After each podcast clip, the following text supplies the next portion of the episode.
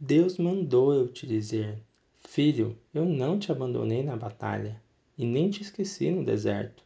Isso é só uma fase. Vai passar, faz parte do processo para você viver tudo aquilo que eu tenho preparado para você. E o que eu tenho para você é alegria eterna. Então pode começar a sorrir, porque o que eu te prometi eu vou cumprir, porque eu te amo.